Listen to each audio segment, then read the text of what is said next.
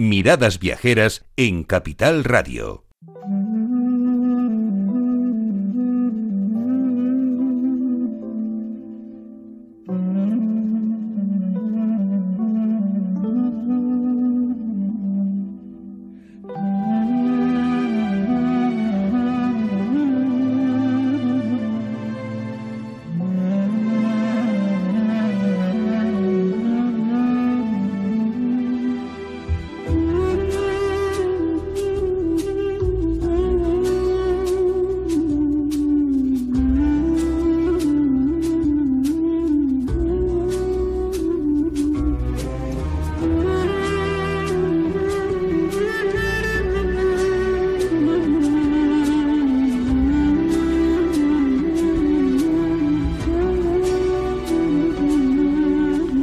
Continuamos nuestro particular camino en Capital Radio, en Miradas Viajeras. Parece más de medio millón de seguidores ya largo, ¿eh? que se están incorporando muchos más a los que y para los que hacemos este programa. Continuamos camino en esta mañana de sábado y abrimos ventana, abrimos ventana al mundo.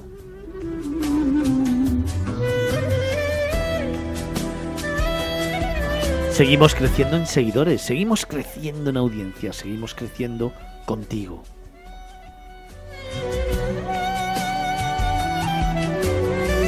Y por eso hoy queremos celebrarlo, llevándote a cumplir uno de esos sueños de tantos y tantos viajeros. Queremos llevarte a disfrutar de un lugar de infinitas formaciones rocosas, de giros imposibles que atrapan hasta el más distraído. Y no es de extrañar, ya que su paisaje está en la lista de monumentos naturales más impresionantes del mundo. ¿Dónde te gustaría estar? ¿Dónde crees que te llevamos? ¿Dónde quieres en estos momentos abrir los ojos y vivir? Vivir una experiencia única. Sentir la brisa del aire. Sentir los colores, los aromas y las postales infinitas más bonitas desde el aire.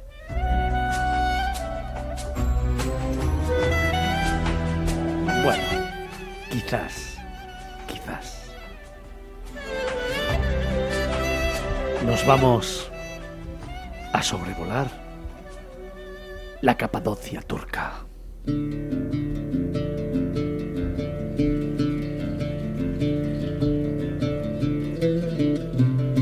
Cuenta Ángel Vigorra, el director de la revista Q-Travel, que en la región de la Anatolia Central se encuentra Capadocia. Cuenta que en un tiempo el corazón del imperio hitita y un importante provincia romana siglos después, se convirtió en uno de los enclaves históricos más importantes entre Asia y Europa.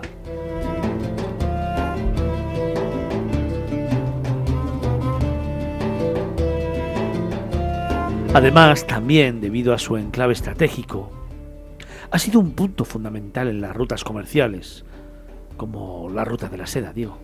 Esta región de Anatolia es una de las cunas de la humanidad. Por ello, en el transcurso de los siglos, muchos pueblos han amado y disputado esta región que, sin lugar a dudas, no nos dejará indiferentes.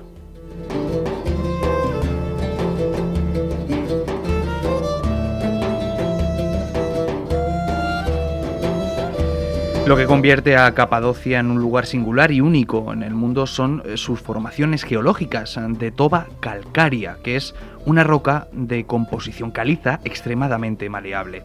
Esto ha permitido durante siglos que los habitantes del lugar construyesen como los trogloditas sus moradas, excavadas dentro de las propias rocas.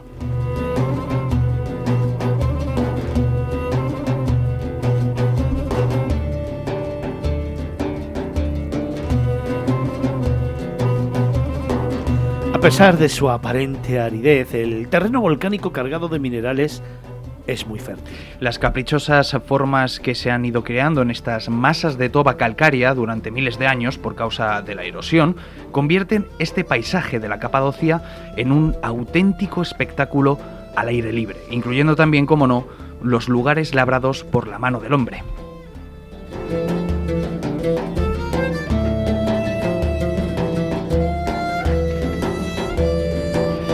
Visitaremos valles de formaciones imaginarias, fortalezas trogloditas, valles monásticos excavados en la roca, ciudades subterráneas en refugio para miles de personas, el Caravanserais para las caravanas de la ruta de la seda y viviremos la fascinante experiencia de contemplar Capadocia desde un globo aerostático.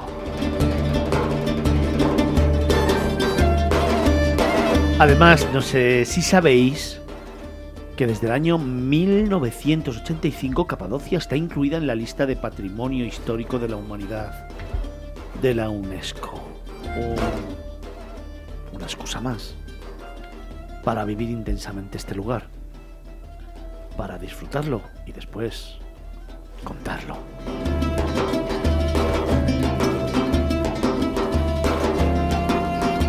Ángel, buenos días. Buenos días, Fernando. Vaya pasada, ¿eh?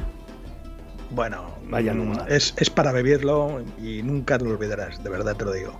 La verdad es que es uno de esos viajes que siempre deseas hacer, que siempre te apetece repetir y sobre todo que cuando lo haces te queda grabado en el alma, pero para siempre. ¿eh? Efectivamente, te queda grabado en el alma y en la retina porque yo creo que lo visualizas cada vez que cierras los ojos y es un sueño, mm, vamos, perenne en, tu, en tus retinas. Oye, la primera imagen que me viene a la cabeza es en ese valle de Debren, las, las chimeneas, ¿no? Esas chimeneas de piedra caliza de Capadocia, ¿no? Que, es lo primero que vamos a llegar cuando. Lo primero que vamos a poder ver cuando lleguemos allí. Sí, sí, mira, fíjate, el Valle de Debren es eh, también llamado el Valle de la Imaginación, de hecho, es un valle yermo y bastante árido, como toda la Capadocia, y con escasa presencia humana. Ah, pero esas hadas son singulares, esas ah, formaciones rocosas en con forma de hongo que te digo hadas porque así se les llama, ah, son lo primero que vamos a ver y es lo que más nos va a impactar, ¿no? Y realmente están causadas por la propia erosión, mucha gente se piensa que de las lluvias, y no es así, es de las lluvias y del aire.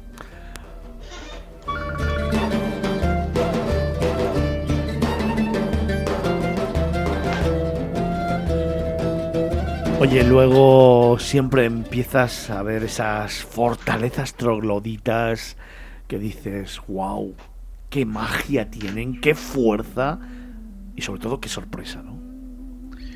Realmente son impresionantes. Eh, las fortalezas trogloditas, en este caso os comentaré eh, una muy concreta que es la de Uchisar, eh, que realmente quiere decir los tres castillos, está muy cerca de Gorem es una formación geológica que emerge de la propia Tierra con una fuerza increíble, ¿no?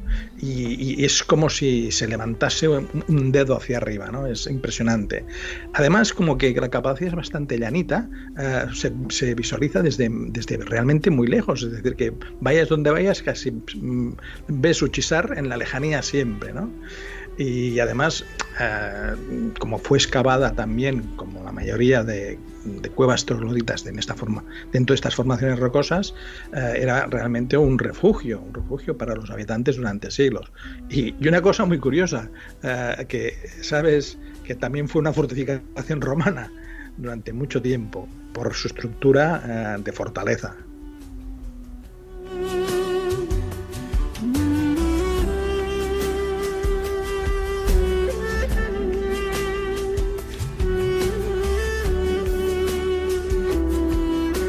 ¿Qué razón tienes cuando hablas que todas estas construcciones emergen de la tierra? Qué bien definido, qué fuerza y qué grandísima descripción, porque es así como lo siento, es así como lo tengo grabado en mi mente y es como yo creo que el viajero eh, percibe cuando llega a la Capadocia. Pero, pero, ah, hay mucho más, Ángel, muchísimo más.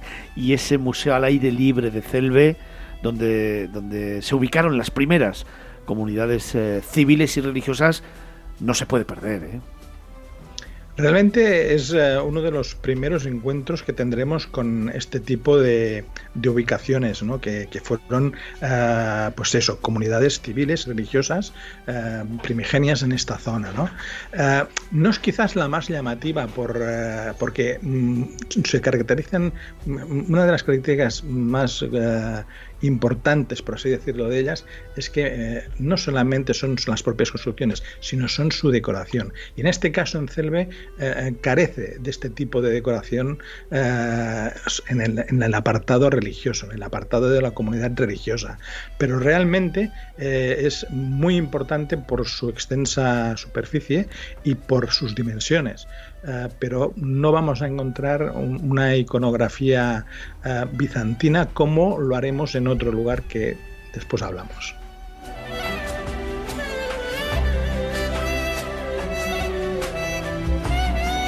Claro que sí, vamos a hablar de ello porque es que la Capadocia tiene tantas y tantas sorpresas que mostrar y que ir desvelando.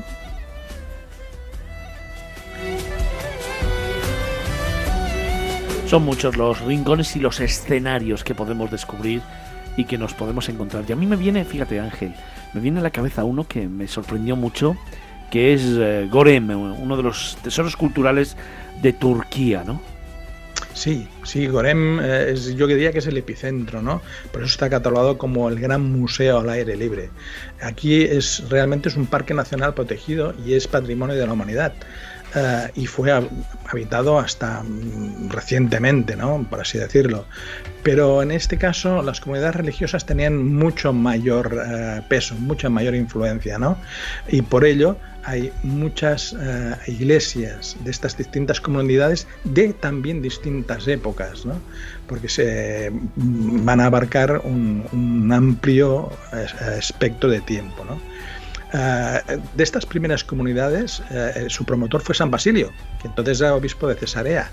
Y mm, de todas ellas, te diré que destacan eh, con los mejores frescos bizantinos la iglesia de la Manzana, la iglesia de Santa Bárbara, la iglesia de la Santalia y la iglesia oscura.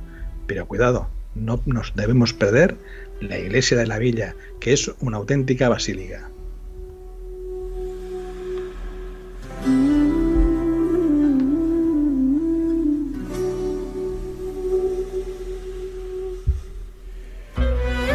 Más sorpresas, más lugares recontos, más rincones que hay que visitar y descubrir en Capadocia. Uno de ellos, que a mí me vuelve loco, la ciudad subterránea de Caimakli.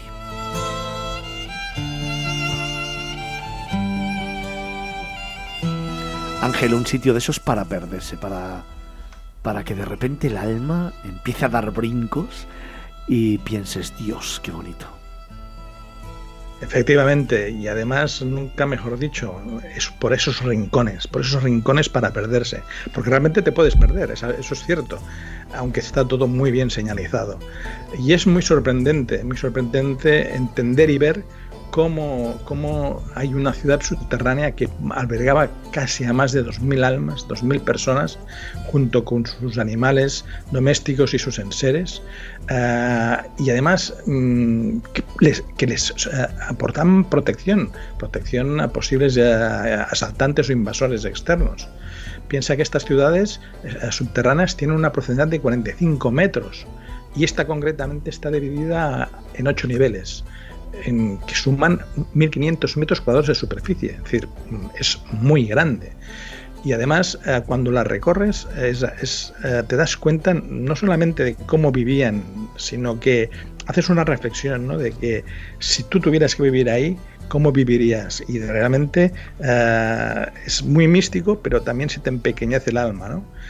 Pero realmente es algo que atrae, atrae muchísimo. Y además es difícil, es difícil poder eh, eh, pasar por esos pasadizos tan angostos. Y una cosa voy a comentarte, para los oyentes, no es muy recomendable para las personas claustrofóbicas. Esto hay que advertirlo.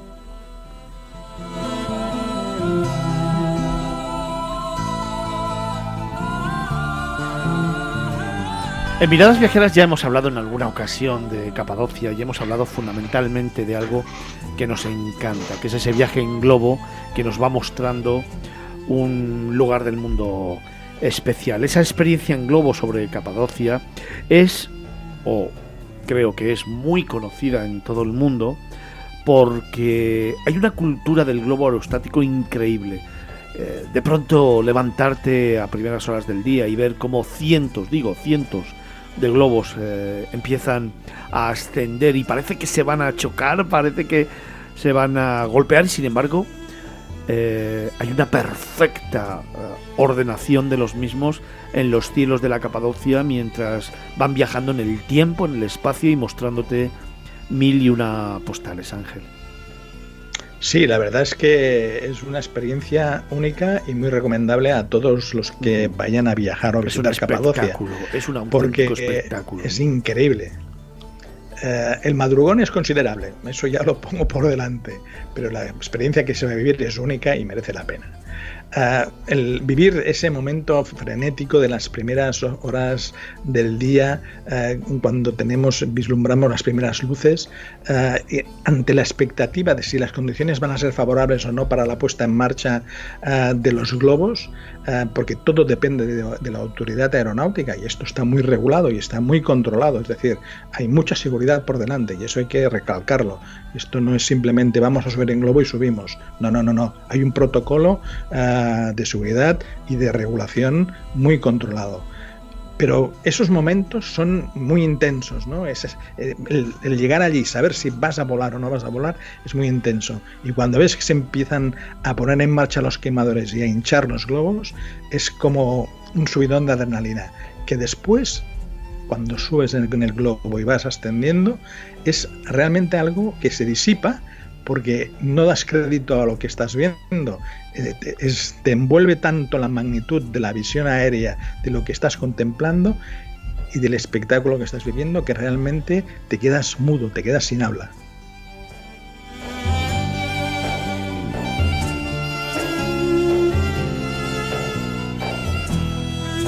Por eso luego se celebra con una copa de champán el aterrizaje cuando, cuando es en buenas condiciones. Efectivamente, hay un bautismo y muy celebrado con una copita de cava cuando se aterriza, que es una de las maniobras más delicadas del proceso de elevación y aterrizaje. Pero la experiencia merece la pena, te lo aseguro.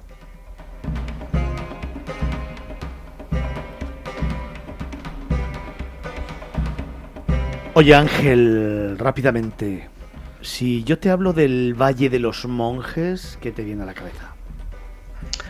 Mira, el Valle de los Monjes eh, me viene a la cabeza eh, las chimeneas de las hadas, porque son una de las más llamativas de la Capadocia.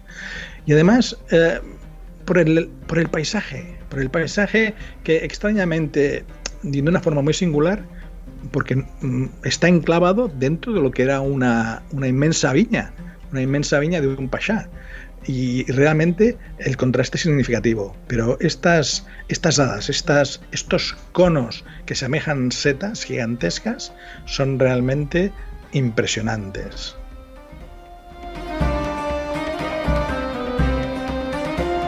Y aún tenemos tiempo para visitar el Museo de la Cerámica Guray.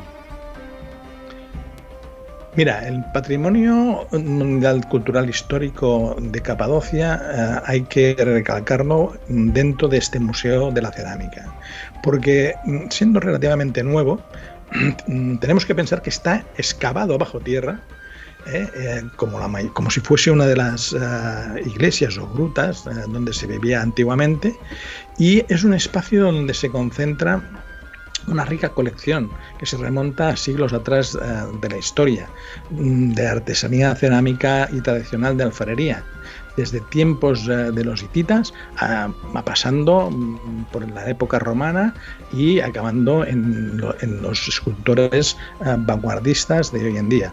Recoge un amplio y amplio periodo de tiempo, pero en el cual incluso podemos ver no solamente las piezas expuestas, incluso comprarlas porque realmente hay talleres de fabricación e incluso para quienes quieran, pueden probar el hacer eh, o el dar sus primeros pasos en lo que es la alfarería y te dan un pequeño curso o, incluso puedes intentar hacer tus pequeñas piezas. Es realmente eh, importante y yo lo recomiendo encarecidamente para comprender mm, la cultura turca y sobre todo uh, de la desde la perspectiva de la artesanía y del arte, porque ahí vamos a ver plasmados no solamente uh, pasajes coránicos dentro de la alfarería, uh, placas y grandes vasos, vasijas y, y, demás elementos, sino que um, comprenderemos también el por qué quieren tanto a los tulipanes, porque forman parte de la mayoría de estas piezas de cerámica.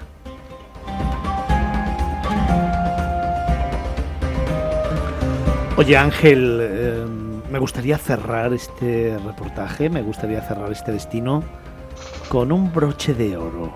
¿Cuál sería para ti?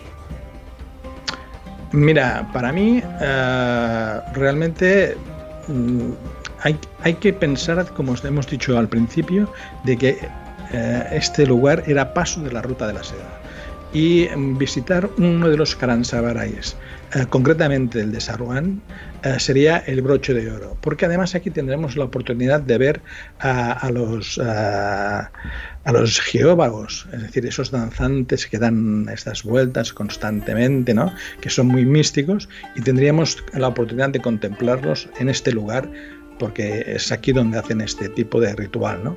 Pero para comprender el entorno hay que saber que un caravanserai es una posada, una posada para dar refugio a los a los mm, comerciantes que hacían el larguísimo recorrido de la ruta de la seda. Y eso tiene para mí una importancia fundamental para el desarrollo económico tanto de Oriente como de Occidente.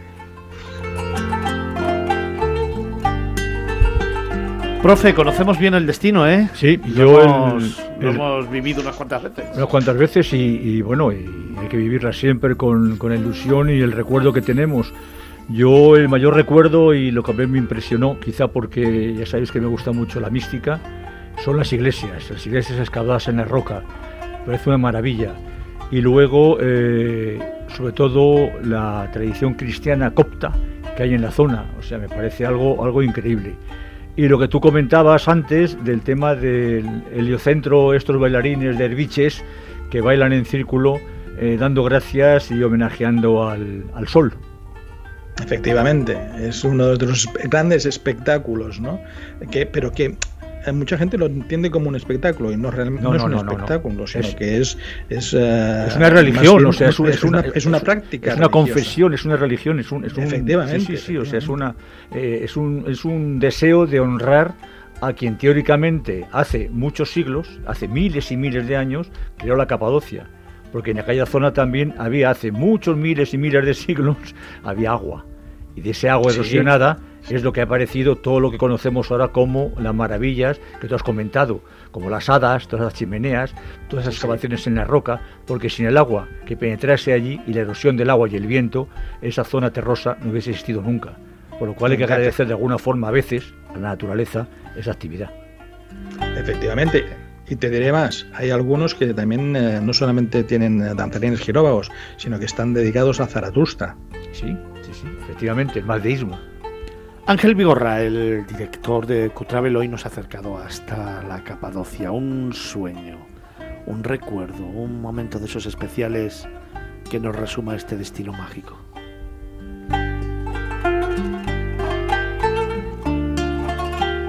Ángel, te has quedado como no sabes qué decir.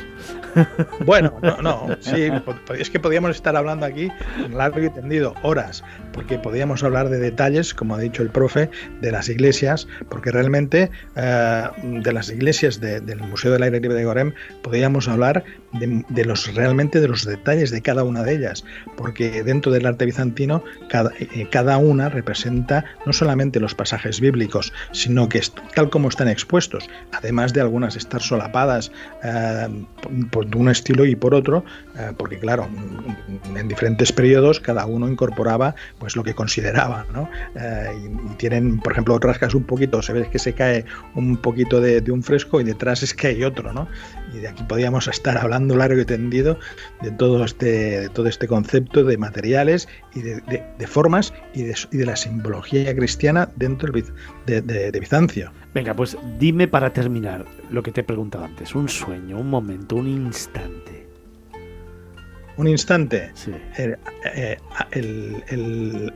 ver amanecer eh, los primeros rayos de luz eh, colándose entre medio de las hadas con esos tonos azules rojizos y ver cómo se levanta el día es un espectáculo que es, es la fotografía. Nunca lo vas a olvidar. Sí, señor. Ángel Vigorra, director de la revista Q-Travel, tertuliano, viajero, escritor y buen amigo de esta casa. Gracias, buen trabajo. Gracias, aquí, equipo.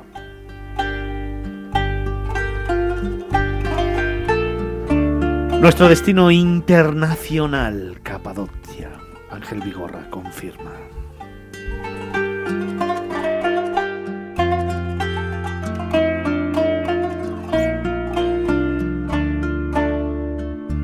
En Capital Radio, Miradas Viajeras, con Fernando Balmaseda.